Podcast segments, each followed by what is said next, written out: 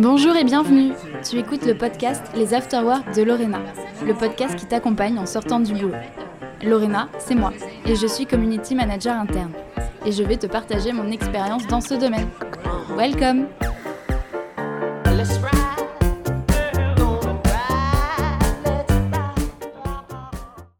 Je ne sais pas toi, mais moi quand je voyage dans un pays étranger, je m'imagine toujours ce que cela pourrait être d'y vivre.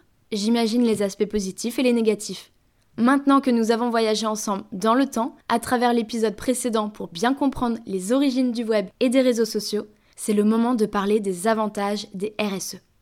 Dans mon expérience et ma pratique des RSE, j'ai pu observer plusieurs avantages au fait d'en mettre un en place. Je vais t'en citer trois avec des exemples bien concrets pour que tu puisses réussir à te projeter. Évidemment, ce sont toujours des ingrédients que je te donne, à toi d'adapter la recette en fonction de la culture de ton entreprise.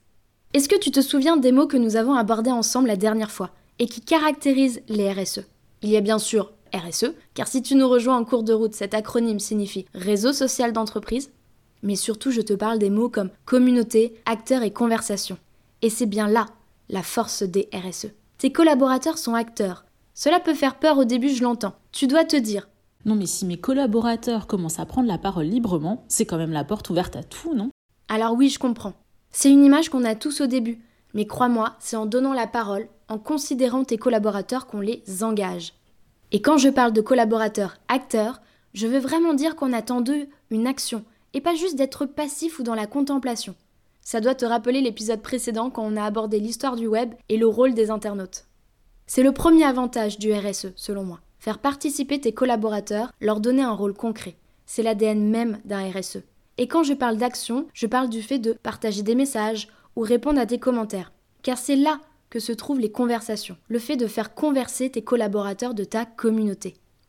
Pour bien travailler sur un RSE, il faut avoir une bonne méthode et ne pas se précipiter. Je vais donner un exemple tout simple. Je ne sais pas toi, mais moi, dans ma manière de gérer un projet, je ne mets pas en place des moyens avant d'avoir bien déterminé les objectifs à atteindre. Cela peut paraître très simpliste comme réflexion, mais essentiel car souvent dans le feu de l'action, on ne pense pas à ce process. On part directement sur la solution sans avoir vraiment bien posé les enjeux. Par exemple, imaginons que tu travailles dans la grande distribution, au sein de l'accompagnement interne des projets. Le marketing a travaillé sur un guide du bon vendeur. Tous les gestes métiers qu'ils, les vendeurs et vendeuses dans vos magasins, doivent suivre pour être bienveillants, de bons conseils, à l'écoute de la clientèle. On te dit par la suite que ce guide, il faut le faire connaître et faire adhérer tes collaborateurs, en gros tes vendeurs qui sont sur le terrain, dans les magasins et qui doivent mettre en pratique tous les jours les éléments de ce guide. Et là, tu fais quoi? La mauvaise option est de partir directement sur la solution, c'est-à-dire le moyen qui serait par exemple de faire une vidéo. On fait une vidéo, c'est tendance, tout le monde fait des vidéos, nous aussi, on le sait, une vidéo c'est deux fois plus d'engagement sur les réseaux sociaux, etc. etc. L'idée, elle est intéressante, je ne dis pas le contraire, mais ce n'est pas le bon chemin à suivre parce que sinon tu pars avec des œillères. Il faut d'abord se poser les questions des enjeux.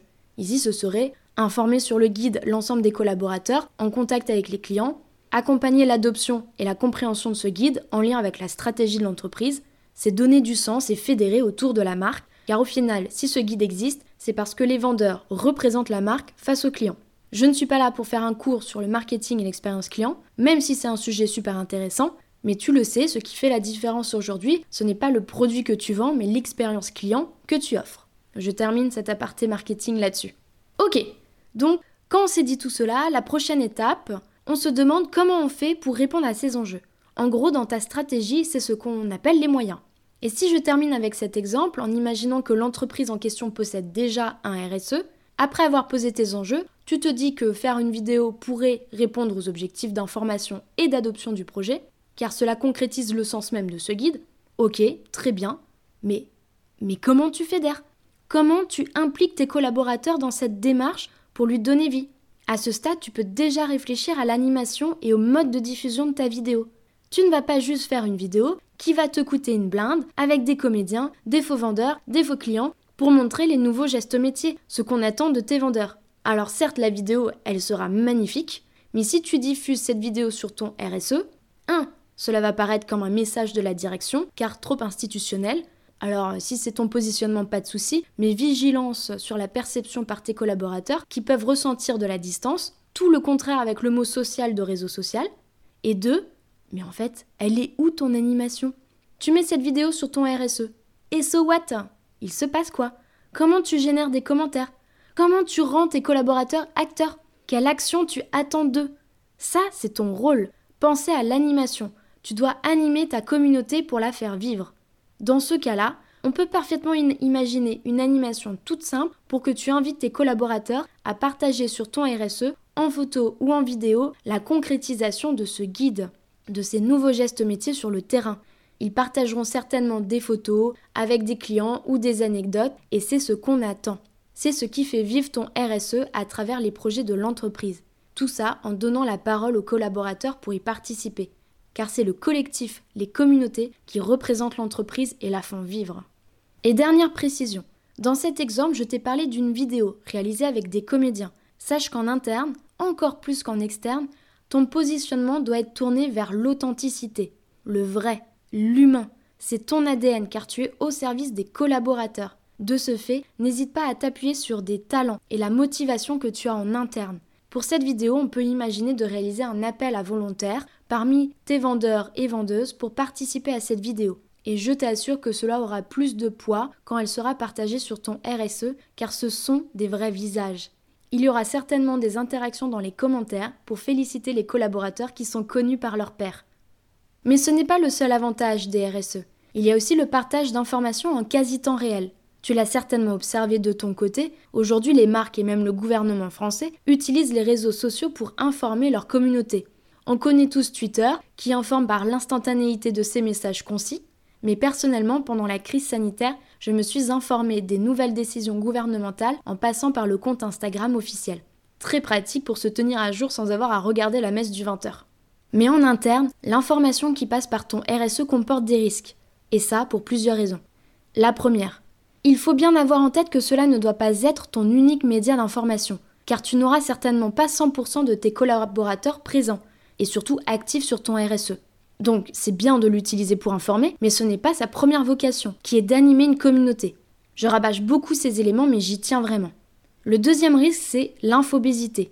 On en a déjà parlé ensemble. Il faut avoir une certaine vigilance pour éviter que ton RSE devienne un fourre-tout.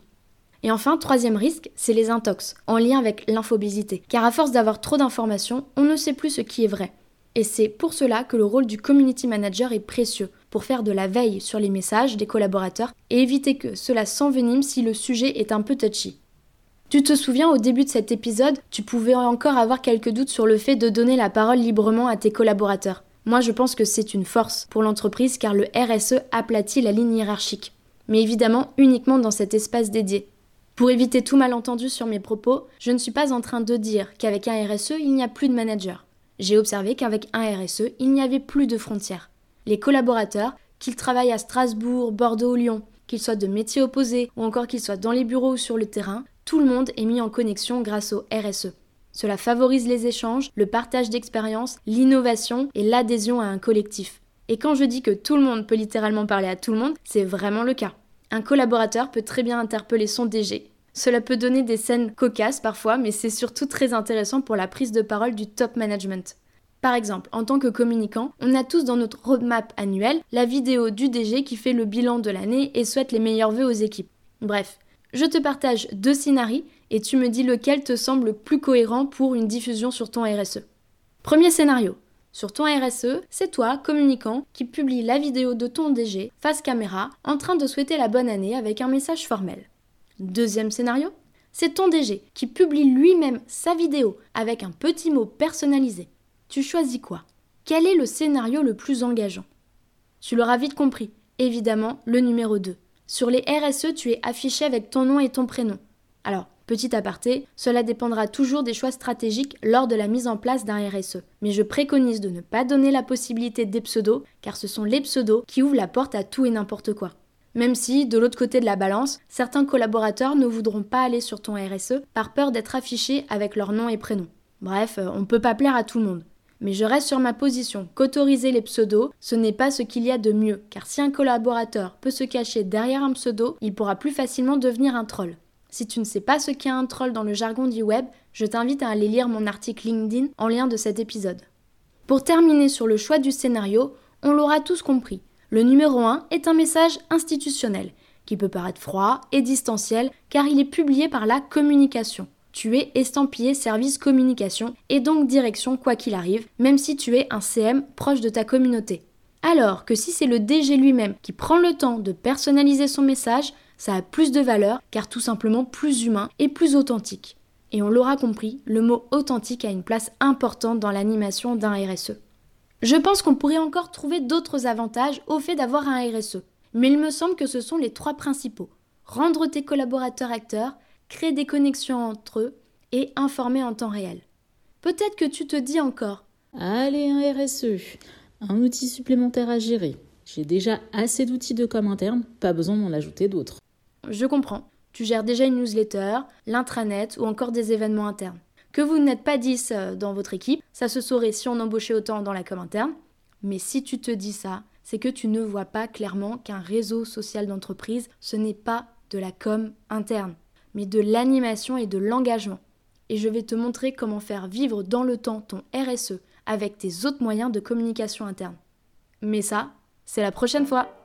C'était les Afterwork de Lorena, le podcast qui t'accompagne en sortant du boulot. Merci pour ton écoute et on se retrouve au prochain épisode. Et n'oublie pas de t'abonner à ce podcast pour être averti de sa sortie. Salut Uh-huh.